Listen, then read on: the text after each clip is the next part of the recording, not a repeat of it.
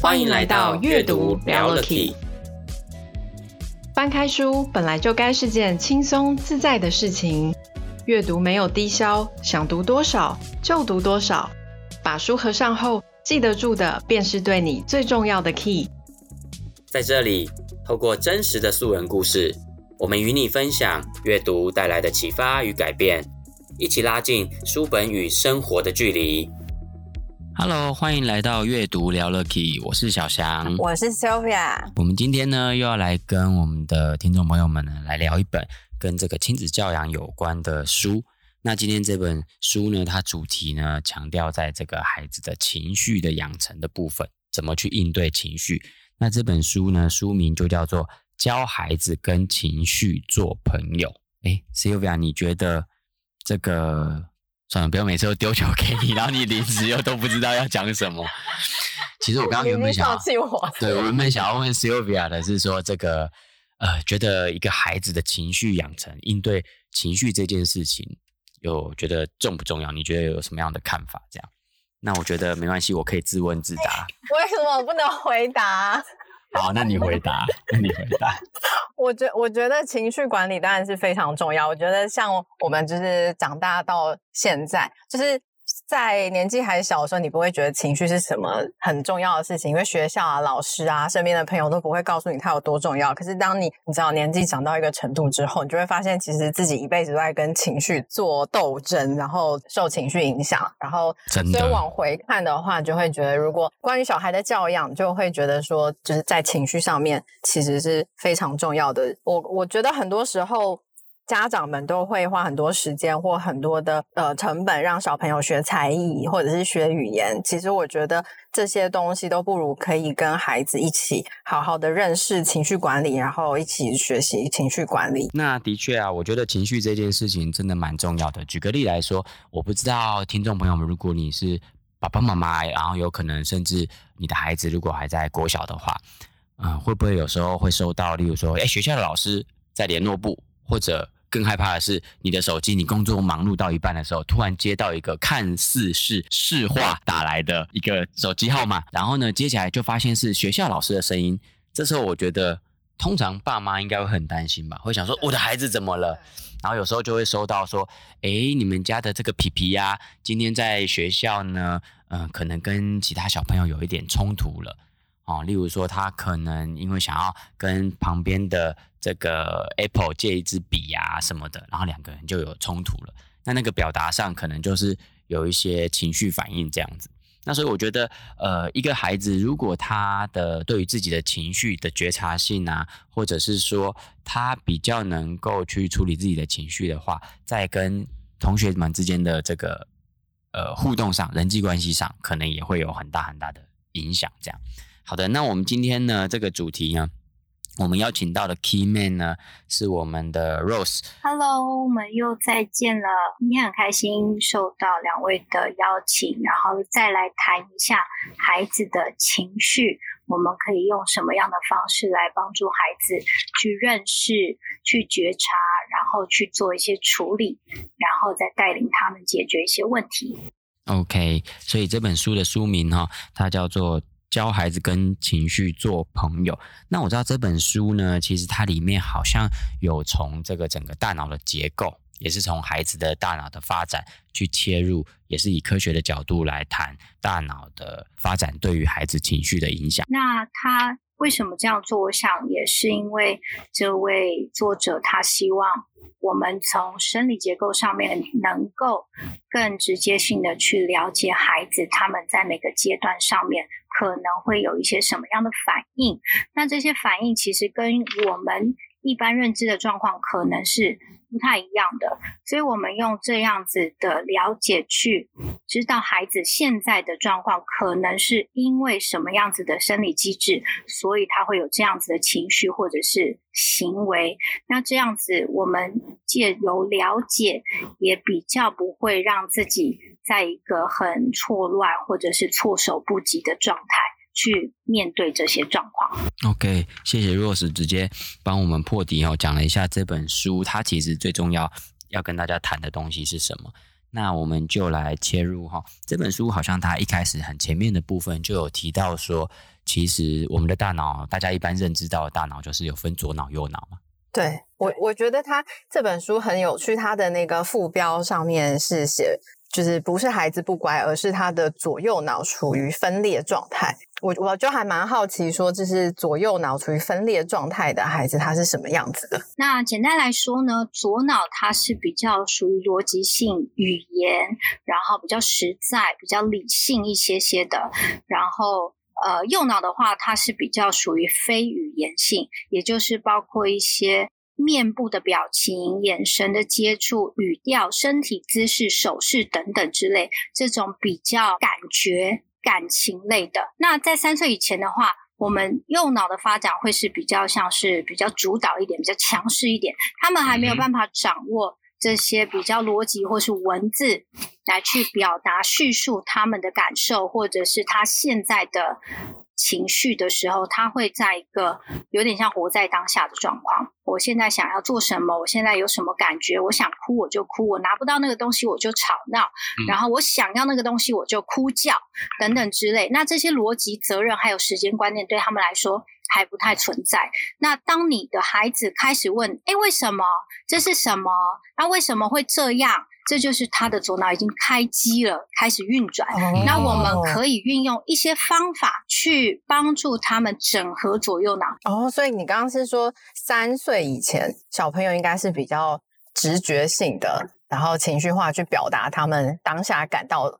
感觉到的事情，然后三岁之后就会开始可能比较理性，可以跟父母好好说话啊，或者是跟同才好好相处，这样，这就是一种整合状态了。对，应该说他不是说哦，一到了三岁之后，他就可以自自自然而然的就发展出来，而是他是需要经过我们的引导，我们慢慢慢的去帮忙的开发，然后去练习，去促使他们可以。更能够步上轨道的去成为这样子的一个状态。嗯嗯嗯，因为我知道你讲到这个左右脑的和谐平衡呢，我看到书中也有提到说，呃，因为如果说假设孩子他如果只使用左脑，那其实他也会变得过度的理性，显得没有什么感情。那但是呢，如果说诶，他只用右脑的话，那有可能他的就会他的情绪波动可能就会很激烈，对对对，但是又没有办法平衡回来。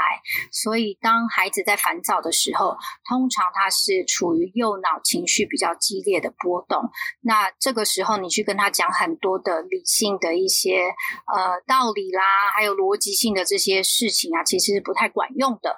那怎么办？除非我们回应了他右脑这个时候激动的一些情。情感上面的需求，那简单来说就像是感同身受。我们利用一些非语言的沟通，譬如说身体接触，然后一些表情啊，我感觉到你真的很难过，我感觉到你现在很伤心，我感觉到你现在很生气，我感觉到了这样子的一些语气还有表情，让他感觉到哦，我们现在。好像是同一阵线，你好像有看懂我现在为什么这样子的时候，可以让他稍微慢慢的趋于平衡，比较平静下来，然后我们再开始帮他做一些引导。这时候引导就是去开通他的左脑这些逻辑思考。还有解决问题的能力，这样就是一个很好的整合左脑跟右脑的好时机。其实我觉得前面你刚刚说的那个同理很重要诶，因为它除了让他觉得你跟他在同一阵线以外，我觉得小朋友有时候也是还在学去怎么是认识情绪。就是我现在感觉我心里很激动，可是我不知道这个是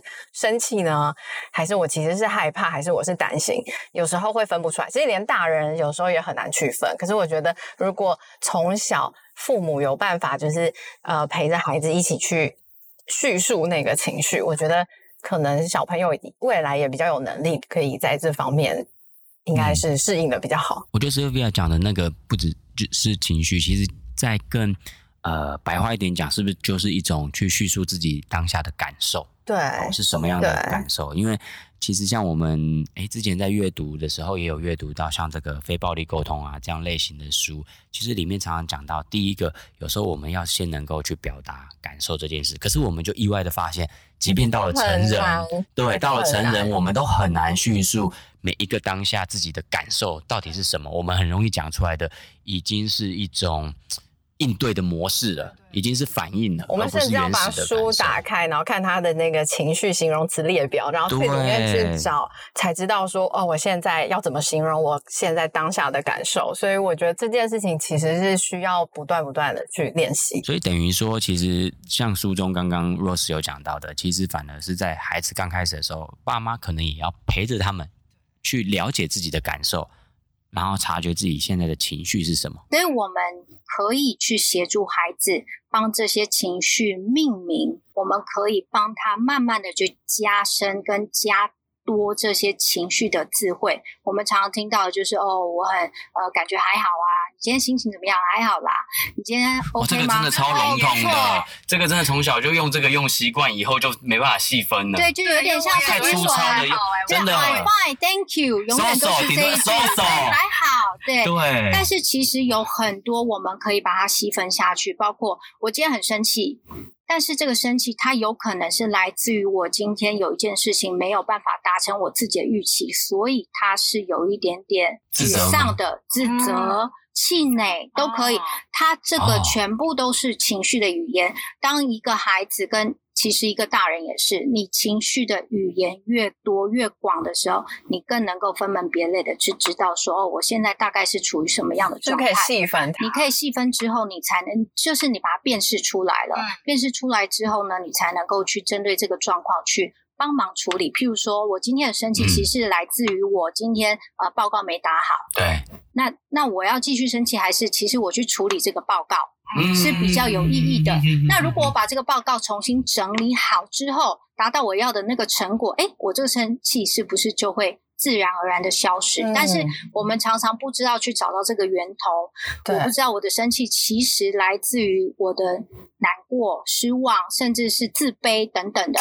那我就继续生气。举个例子，呃，我儿子有一次他拼积木，他。拼的过程不是太顺利，那他看到姐姐拼的很好，可是自己却一直想要拼又拼不好的时候，嗯、他会越拼越生气，越来越生气，那就开始怎么样？就开始硬凑硬拼，然后乱敲，然后最后敲也不行，打也不行，他就干脆整个把它揉烂了。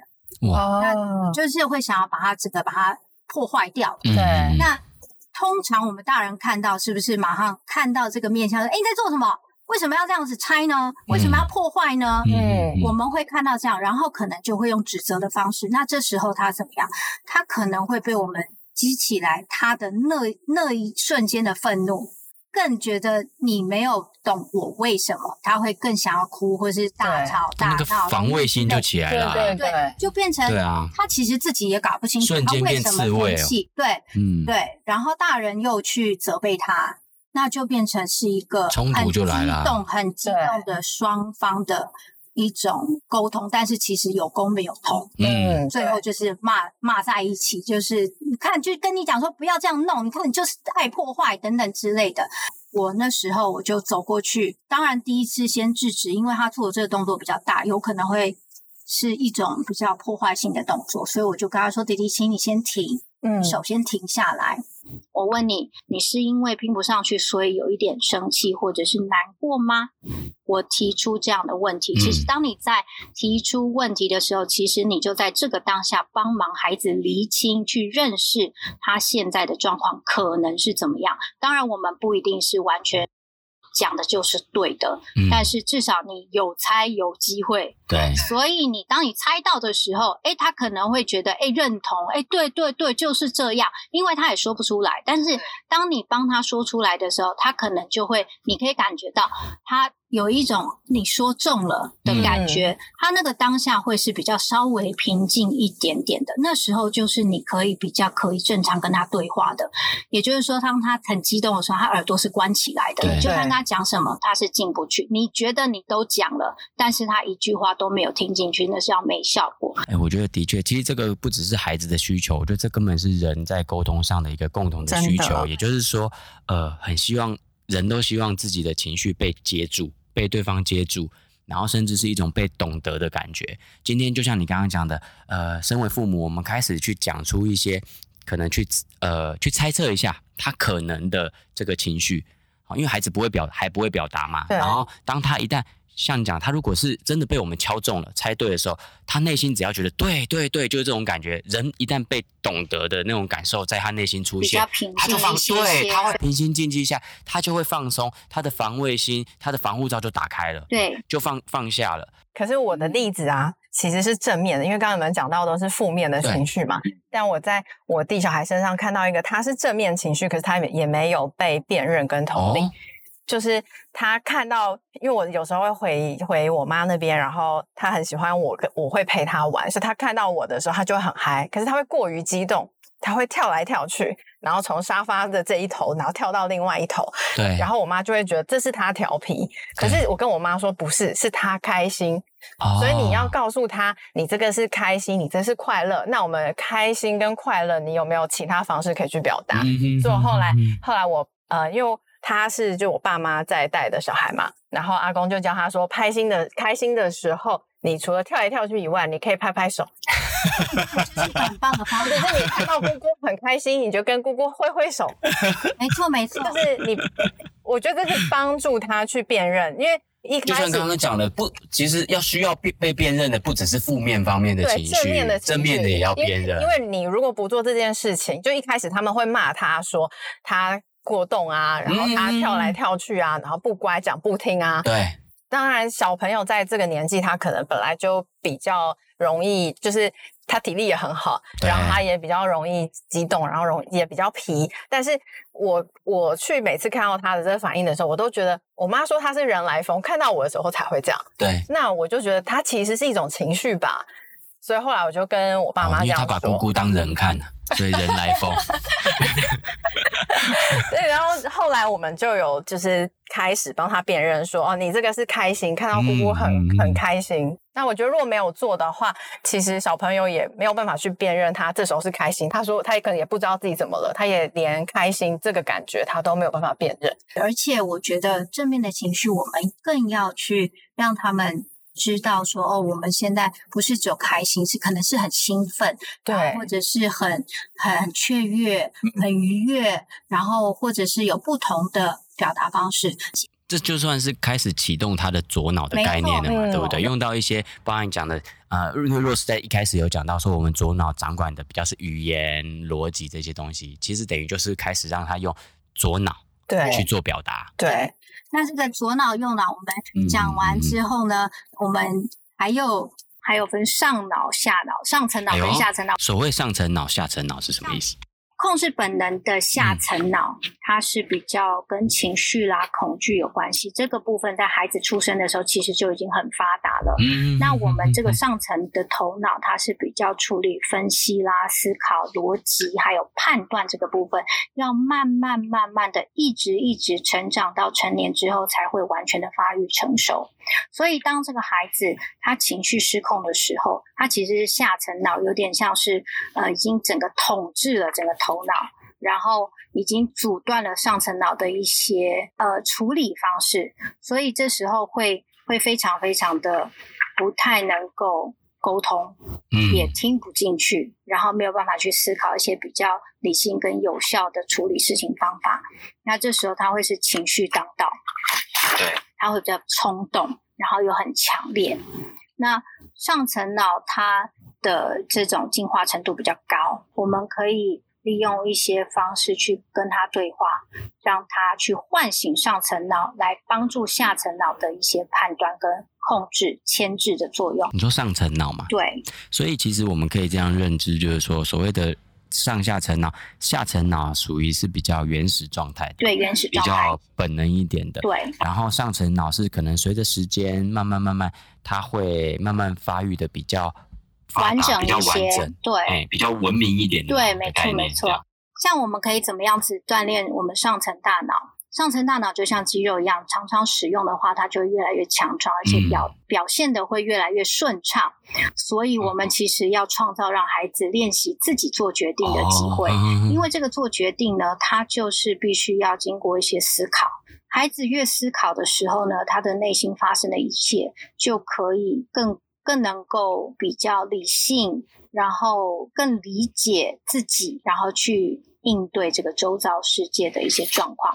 那我知道书接着呢，就有谈到说关于孩子的这个过去的负面经验，哦，这个产生的影响，要怎么样去面对这样子？负面经验其实它就是放在我们的记忆里面。那我们记忆其实有。两种记忆，嗯，一种叫内隐记忆，一个叫外显记忆。内隐记忆的话，它就是一种保护我们的安全，然后让我们可以迅速做出反应。可是有的时候是我们其实不知道我们正在做这件事情。然后什么意思啊？对对对，例如说，记忆的本质它就是一种联想。当下的记忆呢，它会连接以前曾经的经验，然后用这个经验对我们产生一些影响。那呃，我拿。想帮小朋友换尿布来说好了，那如果用内隐记忆来说的话，就是我已经帮尿婴儿换过很多很多很多次的尿布，所以这件事情是我已经身体已经有了记忆，嗯，然后我就不需要经过思考就可以做到这件事情了，它是存在在我们身体里面的一部分。那外显记忆就是说，一样是换尿布，我。记得某一次换尿布的场景，哎呦，尿尿尿出来了，或是便便溢出来了，这是有印象这种场景跟记忆。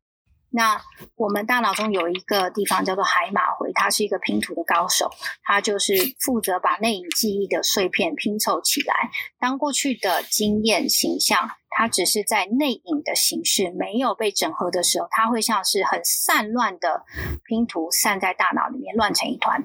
所以我们要把它搞清楚，就是我们可以借由文字叙述，或者是把它说。再重新的整理之后，成为一个有意义的一件一个事件，就会成为我们的外显记忆。所以内隐记忆是不完整的记忆片，不太完整的。你现在回想你小时候有没有一些害怕、紧张的记忆？可是你其实有点。你想不起来整个故事，对，然后或者是说你可能曾经到你到了一个场景，你觉得这个地方让你觉得很不舒服，然后或者是我就莫名的看到很多人的时候，可能很紧张等等之类，可能是曾经有一些些状况，所以这个记忆存在你的身体里面，但是你不知道是什么事情。好，就譬如说有些人可能会有这种呃幽闭恐惧症，嗯，他有可能是曾经 maybe 我不知道被关过厕所，嗯。或者是他可能被卡在一个地方出不去，嗯、当下那时候的记忆让他非常非常紧张，嗯，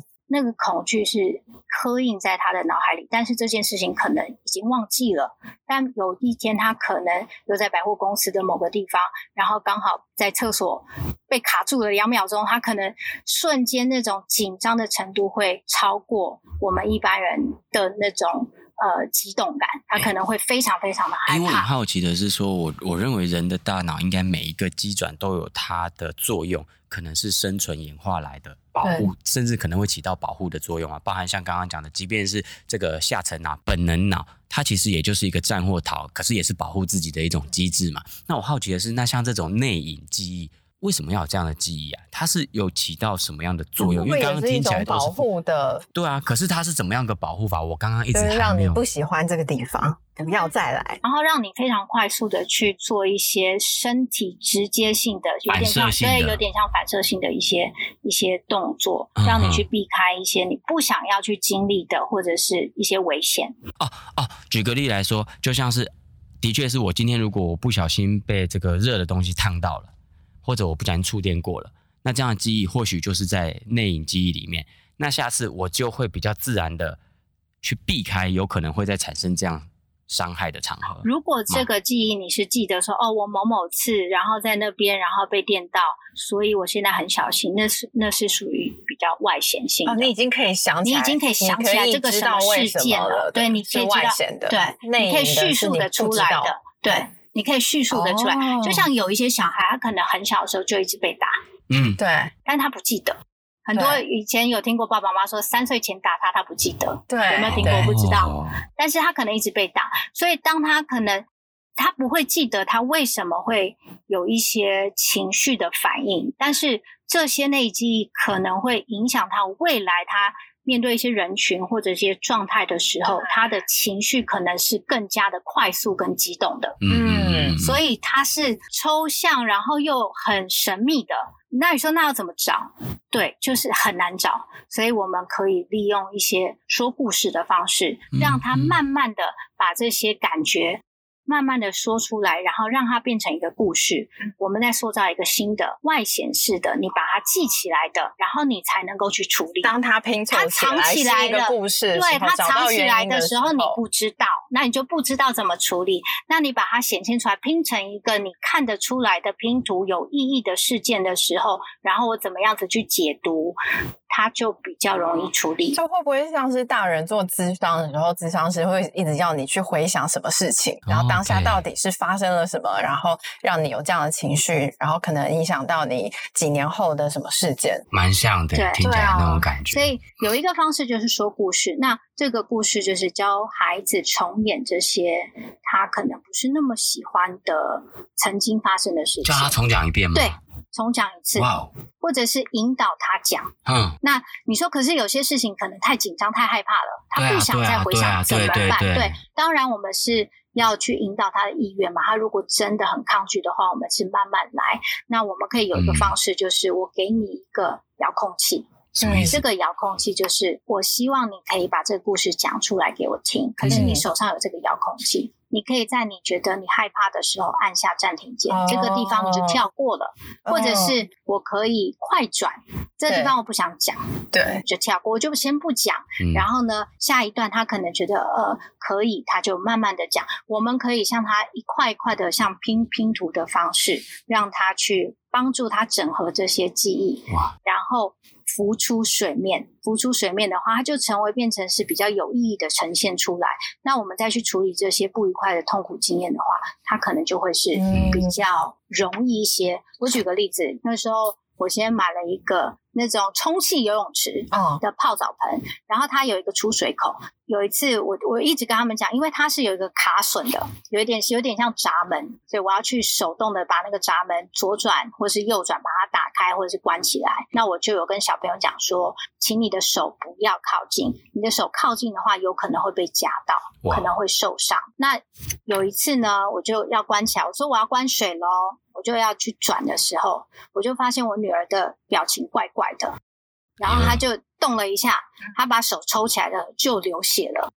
然后我那时候当下我就疯了，我就说：“你为什么把手伸过去？”然后我一边哭，我说：“我讲过了，我讲过了。”我一直重复，我整个人就是已经非常的激动，然后她也不敢讲话，一句话都不敢讲，就一直跟着我哭，然后也不敢。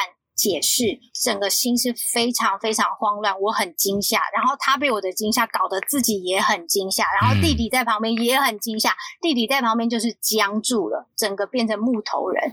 然后呢，三个，一个在吼叫，然后一个在哭，然后一个是僵直了，对，完全就是非常非常的本能。然后最后呢，我我说我们先来看一下，那你压出之后，那其实血还是一直在渗，嗯、然后我就。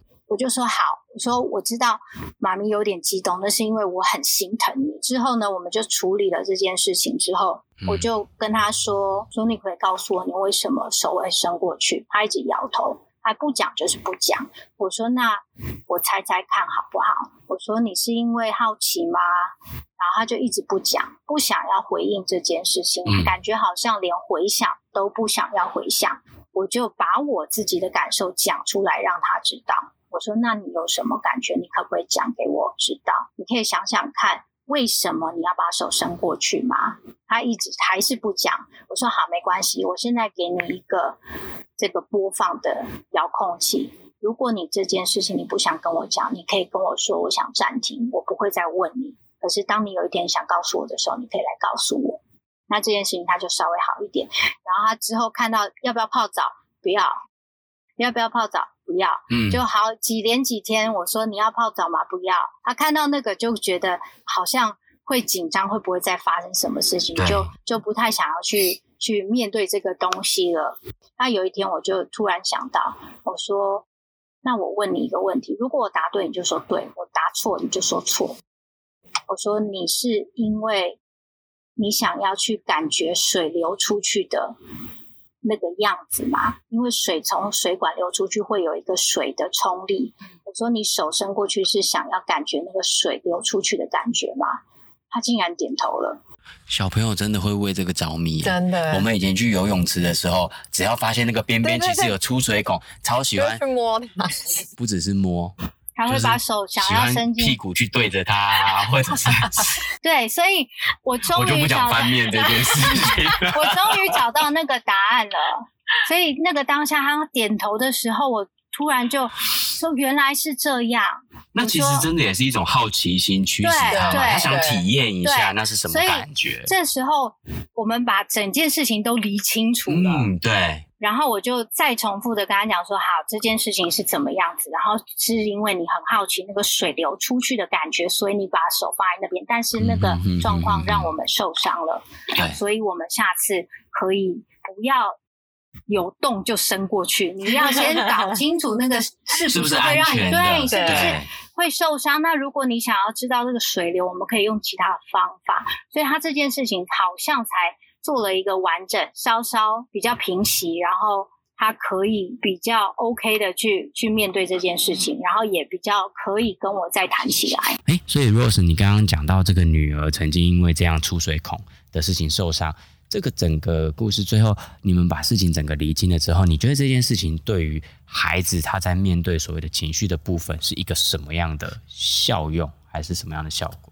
我觉得，当我引导他把他惊吓的这个瞬间，还有这件事情他不太想回想的害怕，帮助他说出来之后，然后他自己可以再重新的去审视这件事件。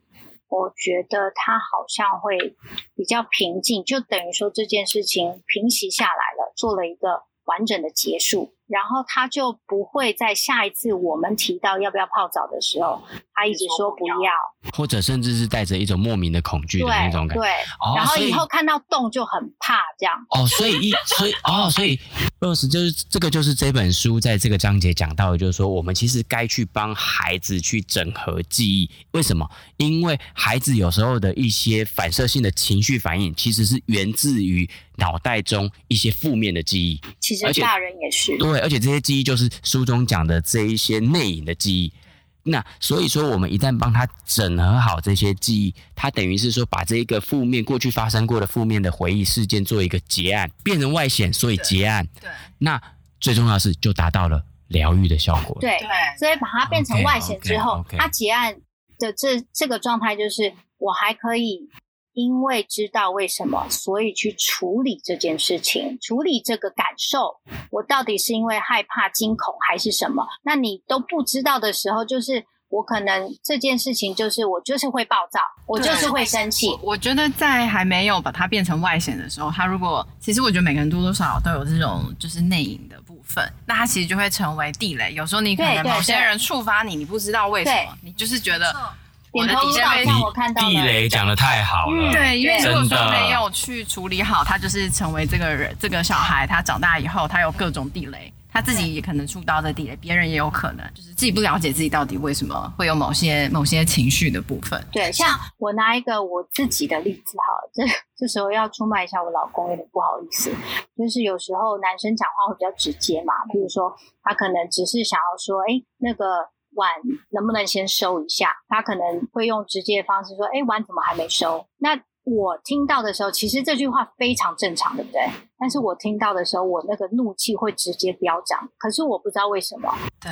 然后我有时候几次几次之后，我就会说：“你没有看到我现在在忙吗？”哦。但是我发现我重新想了之后，我发现他讲这句话完全没有错啊。嗯，那为什么我会这么的激动去去回应呢？所以他有时候会觉得我有需要这么生气吗？就是只是问你说碗怎么还没收这样子而已，就就直接被炸到。我回头想一想，我觉得这就是我可能曾经小时候的一些记忆。我的爷爷他是比较，他他是军人，嗯，然后他讲话是比较大声的，然后但是他他不是说会凶我们，他很疼我们，可是。他讲话是比较命令式的口吻哦，就是他在做一些事情或是讲话的时候是比较像上对下对对，是比较有威严性的。所以我发现，其实我对于这个部分是有一点害怕的，我是有一点怕那种感觉。但是因为我先生不是我爷爷，对我爷爷我不敢讲什么嘛，但是我先生是跟我平起平坐，所以我就发现。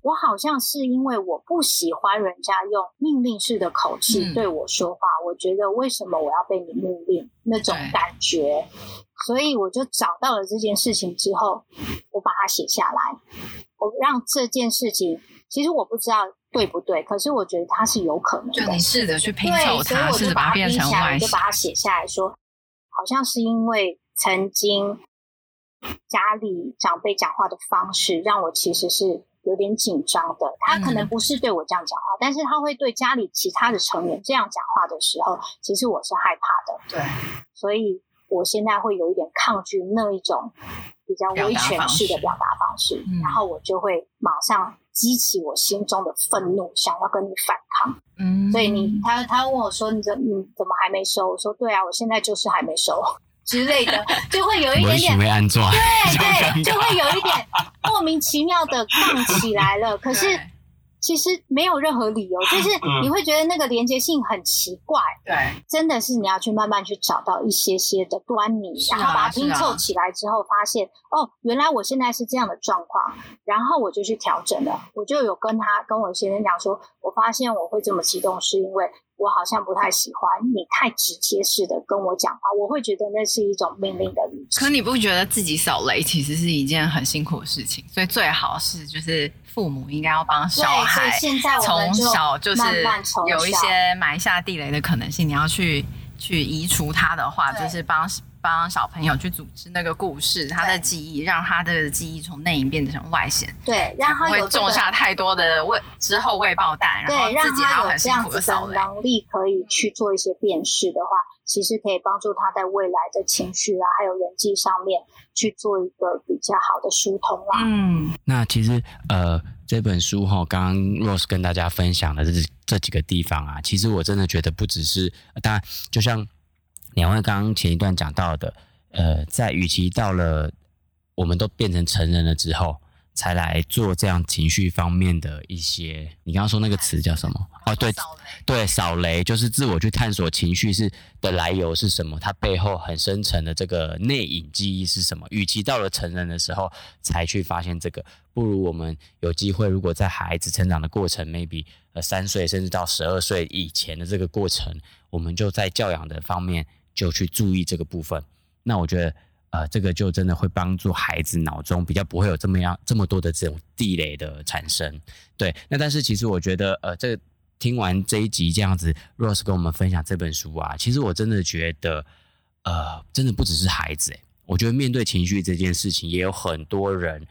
Maybe 可能真的要到年纪很大了，什么是人生？可能很多东西都看淡了，或许才开始。不然我觉得，甚至到了中年人四五十岁，其实很多人都还是陷在情绪的泥淖里面，很多时候也还是没有办法解读自己的情绪。然后没有办法跟自己的情绪和平相处，所以很难达到一个心平气和的那种状态。对，你讲的很好，很多时候这样子就是会让我们莫名其妙的很愤怒或者是很激动，就没办法心平气和。当你这样子被启动，也就是下层脑被启动的时候，然后呢，它就开始统治了你整个头脑的一些运作状况，它就有可能会产生一些不理性。或者是比较强烈性的语词，或者是行为跟动作出来。嗯嗯嗯，我觉得那个就是所谓的被情绪，我们被情绪奴役了。OK，所以我们希望透过今天这一集的分享哈。其实这一本书呢，它还有里面还有很多很棒的章节。我们希望未来也还有机会，或许 Rose 还可以有机会再跟我们继续分享。后面呢，我稍微跟大家有点预告一下哦。嗯，例如说，他后面也有章节去提到说，怎么去培养孩子的专注力。哇，我觉得这个也是现代孩子跟现代人非常非常需要的一个部分。然后也有提到说，如何去整合自我跟他人，也就是说，培养孩子的人际技巧的部分。哇，大家不觉得看到我讲的这两个标题都觉得这很重要吗？所以我们也希望，哎，还有机会的话，可以再邀请 Rose 来跟我们分享。那最后，来，Rose，你有最后一句话送给我们这一集的听众。我认为情绪教育非常重要，但是学校教育目前还没有这么完整的一个课程是把情绪编排进去的。嗯、那在，所以你要跟教育部喊话对？如果在真正正视这个情绪教育问题之前。我觉得我们可以带着孩子去认识情绪，然后有一个比较平静还有理性的方式去面对他们未来的种种挑战。OK，那我们也希望透过我们阅读聊乐 Key 的节目啊，我们时不时的邀请来宾呢来分享一些跟亲子教养有关的这样的好书，然后分享他们个人的经验。其实我们也很希望是更多更多能够带动更多的爸妈也能够像 Rose 这样。透过自自己父母提升的方式，也能够更好的帮助孩子的成长。OK，那我们今天这一集的阅读聊了 Key 呢，就跟大家聊到这边，那我们就下期再见喽。